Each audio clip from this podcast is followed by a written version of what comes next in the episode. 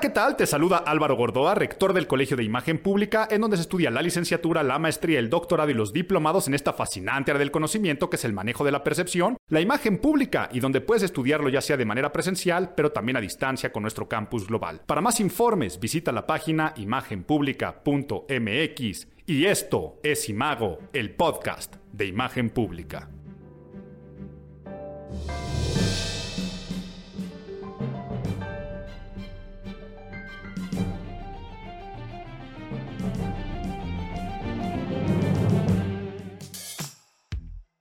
Mayo, mayo, se nos fue mayo y se nos fue este mes de mayo que empiezo diciendo que a mí fue un mes que empezó con, con un sabor a tristeza. Sabemos que este mayo fue un mayo accidentado. Yo creo que sería la palabra que tendría que ponerle o el adjetivo que tendría que calificar a este mes de mayo, porque esa noticia del lunes 3 de mayo de la caída de la línea 12 del metro, que vaya, que ya si me quiero poner aquí un poco más activista, no tendría que haber utilizado la palabra accidentado, ¿no? Porque hasta lo puse en mi Twitter, cuando me despierto yo con, con esa noticia, caigo a la reflexión en tema de imagen pública y escribí un tweet que decía algo así como, lo sucedido en el metro de la Ciudad de México es terrible por donde lo veas, pero si además le sumas que fue por desidia y negligencia, el problema de imagen a nivel internacional aún es mayor. Algo así. Estoy parafraseando el tweet que puse. Apenas estamos empezando y ya me estoy perdiendo y esto es porque la realidad pues no podríamos catalogarlo como un accidente sino un hecho terrible, pero decía este accidentado mayo porque mayo, siempre que es el mes de mayo, no sé si a ustedes les pasa, cada mes lo asociamos con diferentes cosas, ¿no? Que si octubre yo en lo personal lo asocio con Halloween o que ya sabemos, ¿no? Diciembre con la Navidad, por supuesto.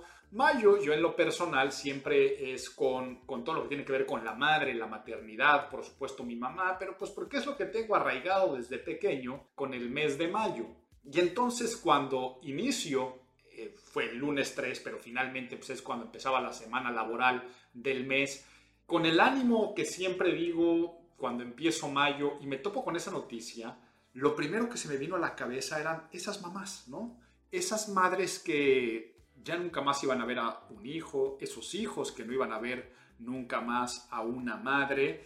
Y me desvié un poco de la información que quería transmitir por, por este mayo accidentado, pero también pienso en el conflicto Palestina-Israel y también el propio clima que se vive en el país ya cercanas las elecciones, seguramente tú que estás escuchando este podcast, que siempre lo subimos los últimos días del mes, pues el primer fin de semana del mes que seguramente estás escuchando ya esto son las elecciones, ¿no? Y cada vez más convencido de que qué bueno que decidí por convicción personal no participar en consultoría, sino solamente en capacitación. Si quieren más adelante les cuento por qué tomé esa decisión.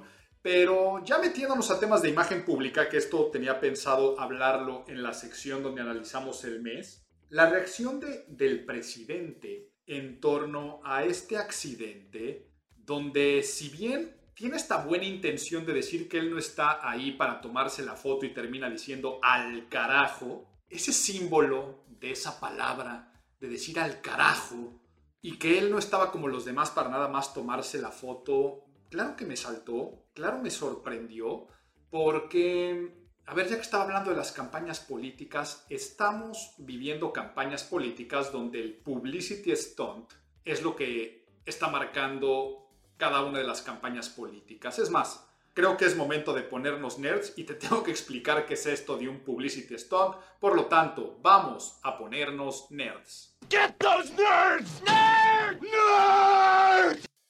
Y bueno, tomó mi sección de nerds otro rumbo porque te acepto que aquí te quería definir lo que era una crisis, de lo de la línea 12 del metro eh, y me iba a soltar hablándote de manejo de crisis, pero se me pasó por la cabeza lo del publicity stunt y por lo tanto prefiero contarte ese término académico a qué se refiere. Lo primero es que tenemos que definir claramente qué es el publicity, porque hay confusión en la traducción. La gente piensa y confunde que publicity es publicidad y no. Sabemos que en inglés publicidad es advertisement, ¿no? O advertising, depende cómo quieras tú eh, decir la palabra o en, su parte conjugada como verbo. Pero el publicity es lo que dicen los medios de comunicación de ti de manera gratuita. Quiere decir que es la historia que cuenta la opinión pública de ti y se difunde a través de los medios de comunicación. Por lo tanto, esta palabra viralización que está tan sobada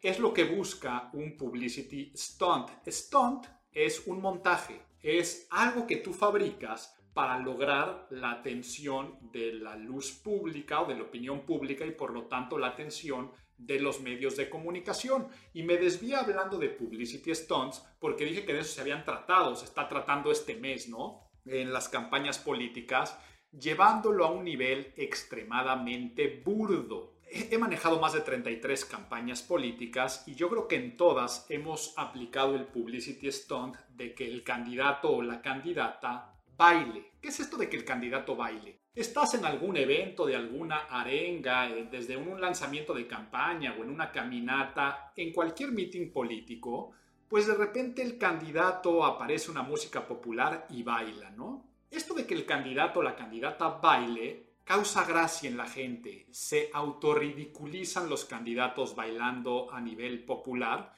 y de esta forma, la gente, antes de que existieran las redes sociales y demás, los medios de comunicación tomaban fotografías y solían aparecer en las primeras planas, ¿no? Fulanito Menganita bailó, porque era algo de color. De hecho, la campaña de Vicente Fox en el año 2000 pues fue de la que más publicity stunts empezaron a ver, ¿no? Este, Fox rompiendo una piñata, Fox andando en patineta, Fox bailando como los viejitos de Michoacán, Fox disfrazado de no sé qué. Y diario en los periódicos aparecía en primera plana Fox haciendo algo así. Eso es un publicity stunt. Eh, esto sucede en el sector artístico, en el sector también, por supuesto, del consumo, de las marcas es hacer cosas que captan la atención del medio de comunicación y de la opinión pública. Y en épocas de medios sociales, lo que busca es que también las cosas se difundan, se viralicen, porque ahora si tú pones a bailar al candidato, pues la gente va a sacar sus cámaras, tomará videos y los mandará por sus chats de WhatsApp, los subirá a sus redes sociales y esto aumenta la conversación. Siempre se ha utilizado, no es algo nuevo, pero es sorprendente cómo se llaman... a ver, Álvaro, ver, calma, pausa. No, no es sorprendente porque tú también lo estarías haciendo si estuvieras trabajando consultoría. Es burdo, es la palabra que quieres decir y están cayendo ya en una especie de clichés y lugares comunes en las cuales el autorridiculizarse está llegando al grado en el que la gente ya no se ríe con los candidatos y las candidatas, sino se ríe de ellos. ¿Qué es esto? Estamos viendo la cantidad de bailecitos que hace un candidato, una candidata a la canción, este, bota naranja y sale con sus botas naranjas, el que se viste del chapulín colorado y se baja de un automóvil, y así el que canta rock, o podemos aquí poner una cantidad de ejemplos que te han llegado, el que se aparece de un ataúd, la, persona que se casa con la honestidad, esa candidata, todo este tipo de cosas que estoy diciendo las he recibido, ¿no? Y se han viralizado y han aparecido en primera plana, la que subió en su Facebook un Photoshop con, eh, ¿cómo se llama el actor de, Superman? Eh, no sé, Henry Cavill es, eh, la verdad, perdón si, si ahora me equivoqué, pero como si él se hubiera aparecido en su, en su campaña con, la playera de, de, su movimiento. Entonces todo eso está sucediendo y esos son publicity stunts. Pero nada más de eso se han tratado las campañas políticas, ¿no creen? Todo esto lo iba a analizar en, en la parte noticiosa del mes, pero yo creo que lo vamos dejando. No ha existido una sola campaña con sustento o con sustancia no estoy diciendo que tengan que hacerse, ¿no? Porque sabemos que la gente no vota por propuestas, la gente vota de manera emocional o votamos de manera emocional, votamos por, por gusto y porque queremos un candidato, un partido o por animadversión, votamos por castigo. Suena triste, pero no votamos por propuestas, pero no se han despertado otro tipo de sentimientos. Lo que hemos visto es pura, puro publicity stunt. Ahora, no estoy diciendo que sea positivo o negativo, pero esto me da pie a lo que dije que me sorprendía del señor presidente. Andrés Manuel López Obrador siempre ha sido un individuo sensible al tema de la propaganda y siempre ha estado ahí para la foto, siempre ha estado para el publicity stunt, siempre ha hecho activismo y acciones que captan la atención de la opinión pública y que le encanta que se viralicen esas, esas situaciones y esos contenidos. Por lo tanto, escucharlo decir que no se presentó con las familias o no se pronuncia por lo de la línea 12 del metro porque él nada más está solidario con las familias y para apoyarlos, pero que no va a aparecerse ahí para tomar la foto y que después diga el carajo.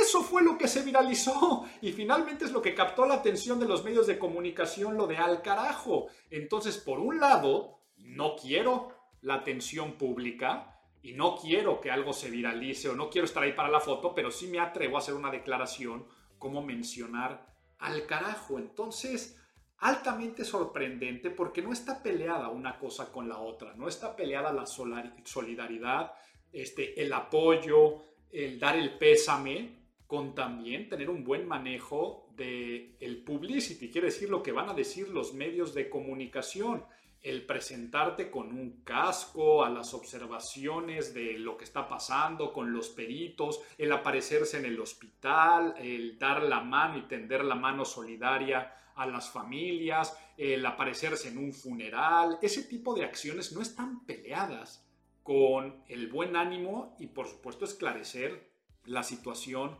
eh, de lo que pasó, ¿no? Y las culpabilidades que, que pudieran ahí existir y darle seguimiento darle seguimiento al caso, inclusive hasta con fines electorales, porque esto puede perjudicar, por supuesto, a la gente que ronde a Andrés Manuel López Obrador. Sabemos que pues, Marcelo Ebrard estuvo muy involucrado con la parte de la construcción y si bien ahí está el chivo expiatorio de Mancera y de muchas otras personas que se podrán utilizar en el caso para que Morena salga bien librado y sobre todo pegarle más al PRD, también se pudo haber utilizado para crear buenas historias de solidaridad, de compromiso y poner en la luz pública al partido. Entonces no está peleada una cosa con la otra, es de lo que iba a hablar, iba a hablar del publicity stunt y eh, de hecho iba a hablar de la crisis y del manejo de una crisis, ¿no? Cuando suceden estos hechos en los cuales no podemos hacer nada, porque para que exista una crisis tiene que ser algo que fuera verdad y que fuera evidente. Muchas veces pensamos que cuando hay desinformación o cuando hay este, guerra sucia, estás en crisis. No, no, no, para que exista una crisis es lo que iba a explicarles, de hecho, en el tema de nerds, que una crisis es una situación desfavorecedora en la cual se puede perder credibilidad y reputación, pero donde estás involucrado de manera directa, es evidente y es verdad que tú estuviste allí involucrado. Entonces sí tuvo que haberse generado una especie de manejo de crisis, pero creo que eso mejor lo vamos a dejar más adelante en la sección de Nadie te preguntó. Hasta vamos a ver del manejo de crisis. Pero aquí acepto que la palabra carajo es de mis favoritas. Ay, creo que nunca he hablado de groserías, ¿verdad? Lo voy a apuntar aquí, que en futuras ocasiones tocaré el tema de, de groserías en el podcast, de la catarsis que se generan pero cuando yo tengo que decir alguna palabra altisonante, cuando a mí me pasan cuestiones desafortunadas, cuando acabo de cocinar algo y se me cae al piso, eh, cuando hay mucho tráfico y necesito la válvula de escape, la palabra eh, que utilizó y la expresión que utilizó el señor presidente es de mis favoritas y por lo tanto veamos de dónde viene, te cuento este cuento. ¿Me cuentas un cuento? Pues al carajo, dijo el presidente, y vamos a contar la historia un poco hundida en las profundidades del mar, la certeza del origen de la palabra carajo, pero ya que hablamos de el mar, no saben las expresiones náuticas, la vida marina, las grandes expediciones, lo que influyeron en el lenguaje y en todas las lenguas, pero por supuesto en el castellano y también en conjunto con otras lenguas romances, principalmente el portugués, a través de las expediciones marítimas, de, los descubrimientos de nuevas tierras, donde llegaban marineros y estos marineros implementaban su lenguaje y sus palabras y sus expresiones coloquiales en otros lados, ¿no? Y así desde palabras tan comunes como acabar, o sea, acabar como sinónimo de terminar, que va en relación a atar cabos. Mira, aquí ya salió otra expresión, ¿no? Cuando tú sacas una conclusión de, ah, ya te cabos, es que llegaste a una conclusión de finalmente el, el, cabo, ¿no? Llevar a cabo una situación es eso, también es terminarla, porque el cabo, siendo esta parte del término de los muelles, eh, donde pues sabemos que ahí podemos hablar desde Cabo San Lucas o, o, yo qué sé, este Cabo Verde, er, eran estos puertos el cabo como tal era esa como piedra muy grande donde se amarran, amarre, ahí viene otra, otra, expresión, eh, donde se amarran los amarres, valga la redundancia. Y así yo podría seguir hablando, entonces decía acabar o llevar a cabo, eh, sería, sería otra expresión, dije ya atando cabos, pero otras más comunes, ¿no? Con el viento a favor o con el viento en contra, caer en las redes, la resaca, o sea, por ejemplo, la cruda de decir estoy en resaca, es por todo este retroceso de las olas después de haber llegado a una orilla y también viene con este despertar de quien vivió, bebió en exceso, estar en boga, estar bollante, que tiene que ver también con, con las boyas.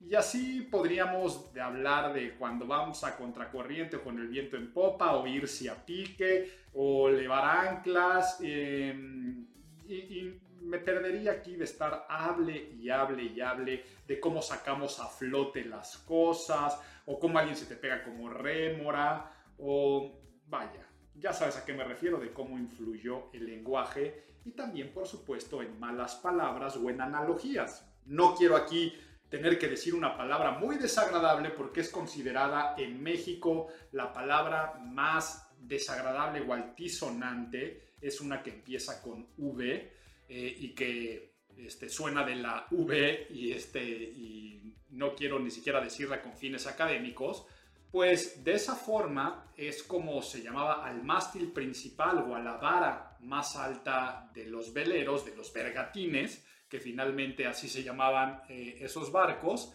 y viene hasta que el día de hoy es una palabra extremadamente desagradable y carajo es una de estas es una deformación de una expresión flamenca, de una expresión de los barcos mercantes holandeses, donde hasta arriba del mástil principal unos pájaros hacían un nido y esta parte fonética que sonaba como carajo tiene que ver con el origen de esta palabra, que es esa canastilla en lo más alto del palo mayor de las antiguas naves marinas. Por lo tanto, allí eran enviados marineros que tenían que, ver, que tenían que observar, pero por supuesto era un trabajo pues no muy agradable porque se mareaban, se caían. Entonces, normalmente a los marineros indisciplinados los mandaban al carajo. Quiere decir a que tuvieran que hacer ese trabajo de la canastilla y en ese sentido, mandar a alguien al carajo, irse al carajo o estar del carajo, eh, o la expresión del carajo finalmente para algo negativo, se trataba de que te mandaran a ver a la parte de la canastilla y es esta forma de autocastigo, o más bien que autocastigo de castigarte, que al día de hoy es esta simple expresión de que cuando el viento está en contra y que las cosas no funcionan como tiene que estar, como nuestro señor presidente, decimos al carajo. Ahora esperemos que nosotros lo digamos en temas más sensatos y no cuando se cayó la línea del metro y que hay muchas personas sufriendo y muchos otros pidiendo explicaciones. Pero bueno, al carajo con este tema, vamos ahora sí a nuestra sección de tips y recomendaciones que tal como te lo prometí, vamos a hablar de manejo de crisis.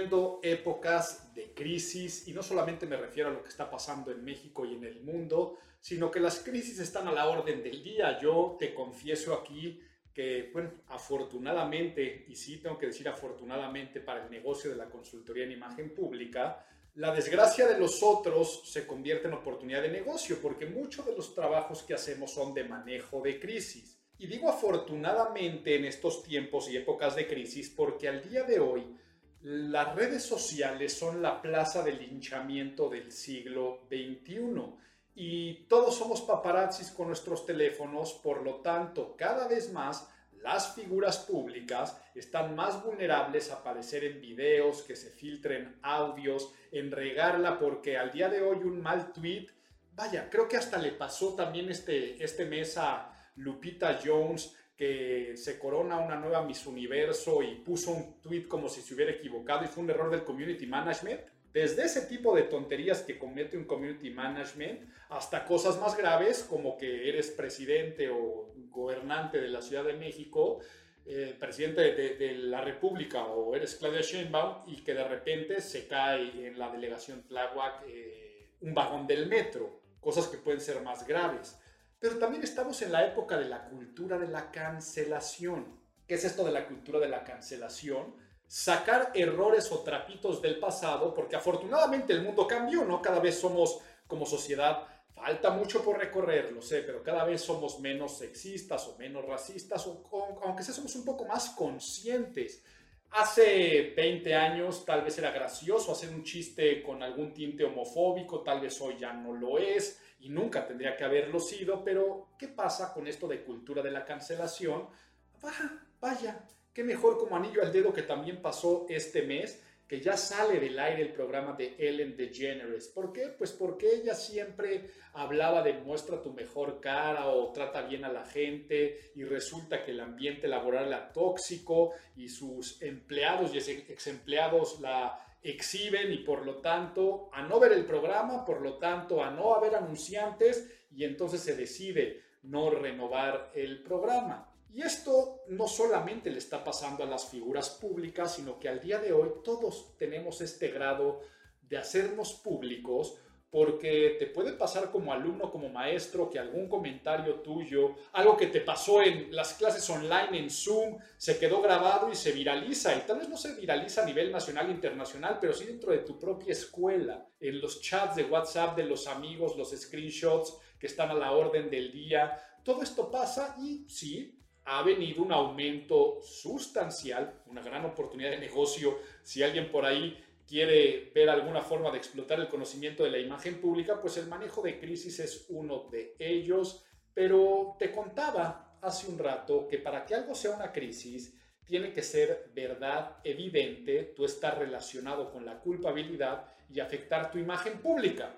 Porque, como les contaba en el podcast pasado, lo de Alejandra Guzmán y su hija, pues no son crisis para ellas finalmente, porque es lo que se espera de estos personajes que siempre han vivido en esta infamia del escándalo y la rebeldía, ¿no? Entonces, por lo tanto, no es una acción incoherente y no afecta su imagen pública, afectará otras cosas de su vida. Para que sea una crisis, entonces, tampoco tiene que ser un chisme o un rumor. Por eso digo que tiene que ser evidente, tiene que haber evidencias y tiene que ser verdad que hay cierta culpabilidad o existió culpabilidad de tu parte. Entonces, eh, por ejemplo, si alguien dice, Álvaro, es que te vimos el otro día borracho en una fiesta y que te peleaste, anda diciendo la gente, pues si yo no cometí esa acción, pues no tendría por qué preocuparme de estar en una crisis, tendría que combatir la desinformación al grado que la desinformación también se hiciera, ¿no? Si es una persona que inventó eso, pues ¿por qué lo voy a hacer más grande yo?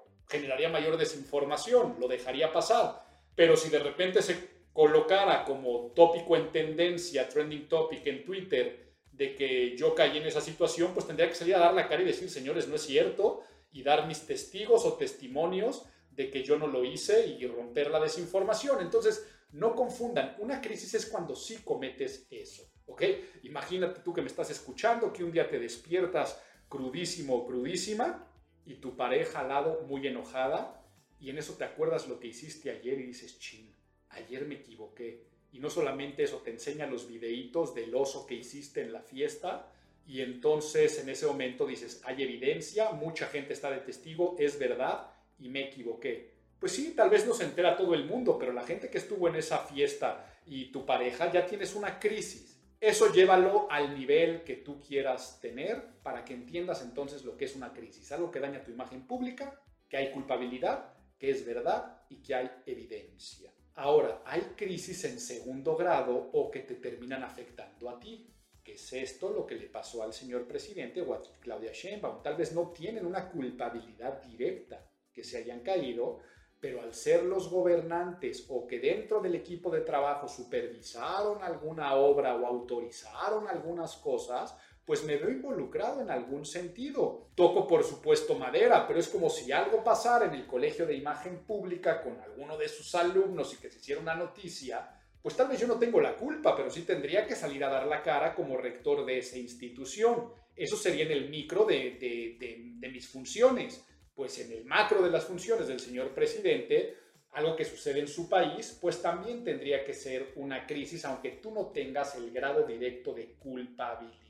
¿Ya lo entendimos? Entonces, esto que te sirva para cualquier cuestión en la vida. ¿Estás tú viviendo cultura de la cancelación? ¿Un error del pasado que al día de hoy te atormenta y te lo sacaron en cara? ¿O de plano te equivocaste? Porque, como dije hace un rato, bebiste de más eres estudiante y la maestra o el profesor dijo que tenían que hacer una cosa y tú hiciste lo contrario y te quieren reprobar. También sería una crisis, tuviste la culpa. O por supuesto estás en alguna situación muy sensible de reputación, eres figura pública que me estás escuchando y caímos en esto. ¿Qué es lo que tenemos que hacer? Primer paso, aceptar lo que es evidente y es verdad. No negarlo, no poner pretexto, no echarle la culpa a alguien más. Una cosa es pedir perdón y otra cosa es disculparse. No te tendrías que disculpar. Disculpar es quitarte la culpa y en la crisis eres culpable. Entonces, en ese supuesto caso de que te despertabas borracho y borracha y te acuerdas lo que hiciste ayer y están ahí los videos, no te va a quedar de otra que lo primero que tengas que decir es, sí, me equivoqué, ayer bebí de más, de manera inconsciente, me comporté de manera irresponsable, hice el ridículo, estoy totalmente arrepentido y pido perdón. Sería lo primero que tendrías que decir. Aceptar que algo negativo sucedió y tu grado de culpabilidad. Segundo punto, hacer un vínculo emocional con la situación, no dirigirte a la razón, dirigirte al corazón. Durante la crisis la gente quiere venganza, escarmiento, quiere encontrar culpables, quiere que se paguen las deudas y las cuentas. Por lo tanto, después de haber despertado y haber dicho, sí, ayer bebí de más, el vínculo emocional es cuando eso que yo dije, y estoy profundamente avergonzado y arrepentido.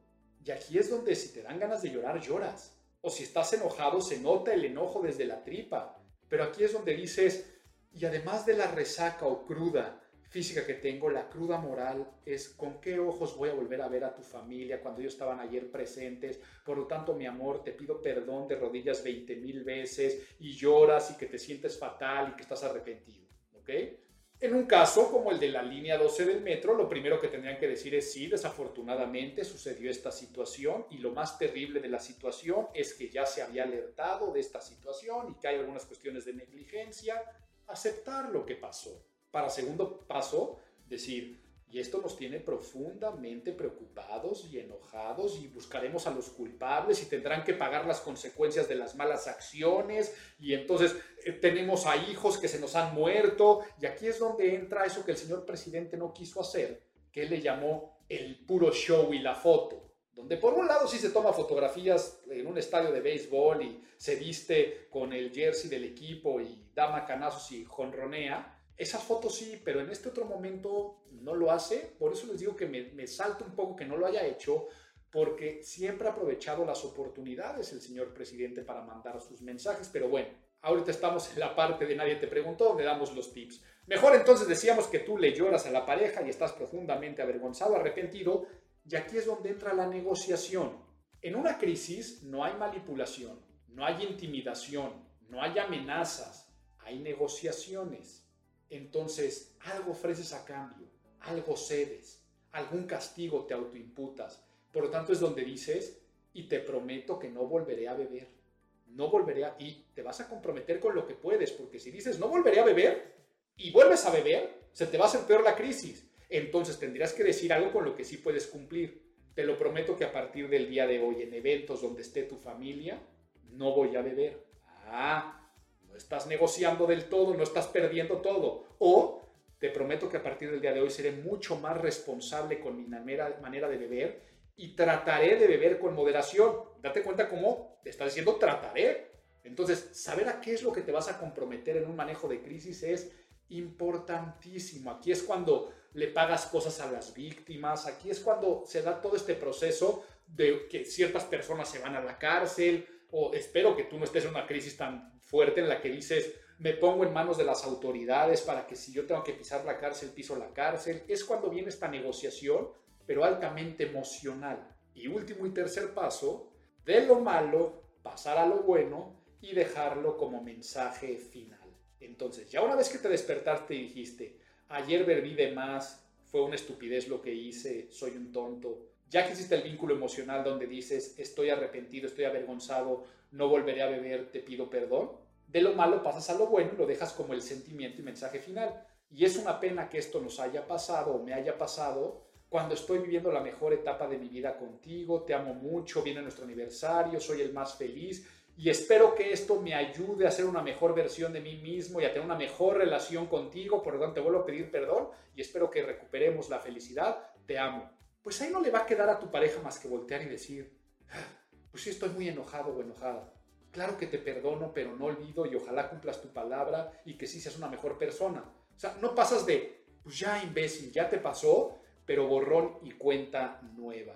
Hay algunas crisis que inclusive puedes terminar ganando, ¿no? Del aprendizaje te conviertes en alguien mejor, ahí es donde muchas empresas hacen la fundación yo que sé, o cambian sus políticas, o eh, como se cayó el metro, ahora tenemos la comisión para el no sé qué, y hasta le pones el nombre del niño muerto, le pones así a la fundación, que por cada este, boleto del metro que se venda se va a ir a donar a las víctimas del hay cosas que suceden o inclusive tener mejores protocolos de seguridad y de revisiones.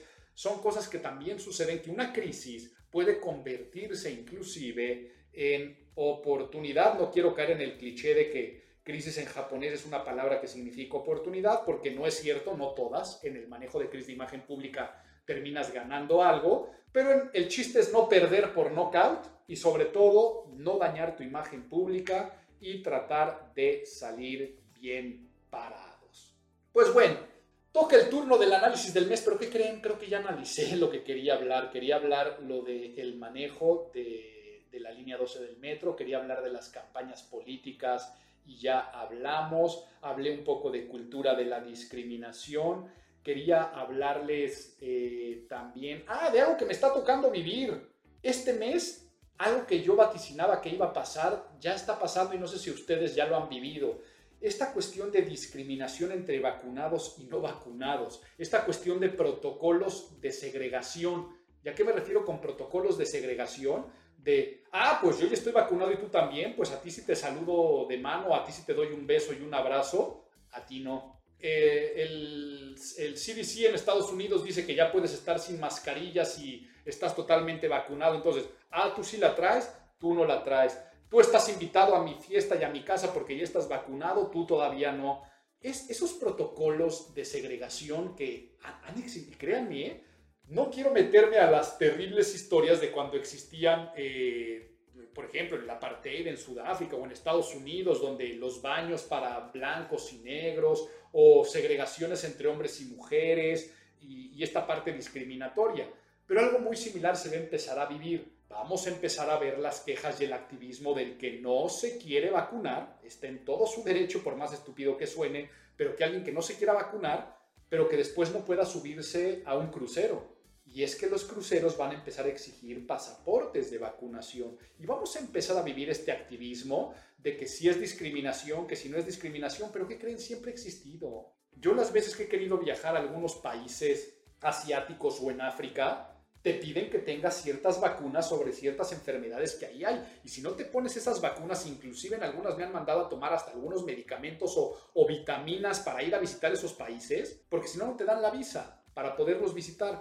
Siempre ha existido, pero creo que como es la primera pandemia que hizo que todo el mundo se encerrara y se enterara, se va a generar un fuerte activismo en torno a si es discriminación o no es discriminación, pero yo ya lo empecé a vivir en este, en este mes de mayo, de si hay o, no hay mayores facilidades, permisos o segregaciones. Y ojo, ¿eh? yo hablo desde el tema de vista de la imagen pública, del protocolo, de si te saludo o no te saludo, si puedes o si no puedes, en torno a la discriminación que puede haber entre vacunados y no, y no vacunados. Es otro de los temas que, que quería tocar y que bueno, ya toqué. Y de la cultura de la cancelación que les decía, pero que ya lo hablamos también. Entonces no me queda más que invitar a que salgamos a votar. Sabemos que cada quien es libre de votar por quien quiera y de tomar el timón o que poner en el timón a las personas, ya que estábamos haciendo las analogías náuticas, vamos a forzarle un poquito, de el capitán o los capitanes del barco y los marineros que queramos que guíen el destino y a qué puerto queremos que lleve este país, si queremos navegar por aguas más tranquilas o queremos estar en aguas turbulentas, si queremos ir en un barco que se vaya a pique o en uno que quede a flote, esas decisiones las tomas tú y tú sabrás quiénes son los capitanes que pones al mando de este barco que se llama nación, que se llama Congreso, pero lo importante es que votes. Y ya sea que tu voto sea para poner a las personas que quieres que estén en el timón o para mandarlos al carajo a las que no quieren que estar, el chiste es que salgas este próximo domingo, no sé cuándo lo estás escuchando, no sé ni siquiera si eres mexicano, pero el 6 de junio que hay elecciones, que salgas a votar. Y vamos ya a quitarnos el activismo político de salir a votar, que no tendría que ser activismo, o sea, finalmente es algo que tenemos que hacer. Ojo, ¿eh? Y aquí, a ver si no me pierdo un poquito con lo que les quiero transmitir. ¿Por qué se tienen que hacer este tipo de campañas, inclusive para los jóvenes, de que es cool salir a votar y que los músicos y los famosos digan que salgamos a votar, cuando sabemos que finalmente es un derecho, ¿no? Y la gente tiene, ahora sí que valga la redundancia, el derecho de hacerlo o de no hacerlo. Lo que pasa es que hay mucha gente que no se entera ni siquiera cuándo son las elecciones y, no se entera de cuáles son las propuestas. Y eso ya es otro tipo de diálogo que se tiene que tener. Pero este derecho al voto, eh, no, no, creo que sea cool lo de ir a votar. Eh, también creo que pongo en tela de juicio la palabra responsabilidad, ¿no? No es como lo de la vacuna, porque este, es irresponsable a mi punto de vista, aunque respeto a la gente que no se quiera vacunar, pues es lo responsable hacer como mundo al día de hoy. Al día de hoy como nación, pues podríamos pensar que lo responsable es votar, pero finalmente sería, pero sí, pero votar por quién. Y aquí es donde entra el activismo político, por eso no es como una vacuna, que hay ciencia que te dice si te vacunas se muere el virus. En la política finalmente son gustos, preferencias y son tendencias, por lo tanto, podemos decir que hay que ejercer el derecho. Ahora, responsable alguna persona que quiere decir yo mejor me abstengo, pues correcto, porque cada quien tendrá su sentido en torno a lo que es lo mejor en ejercer o no ejercer esos derechos, pero me perdí un poco, dije que iba a dejar el activismo a un lado y mejor, qué bueno que nos dan pilo. Que vuelva, que vuelva el pilo, que vuelva, que vuelva el gratuito,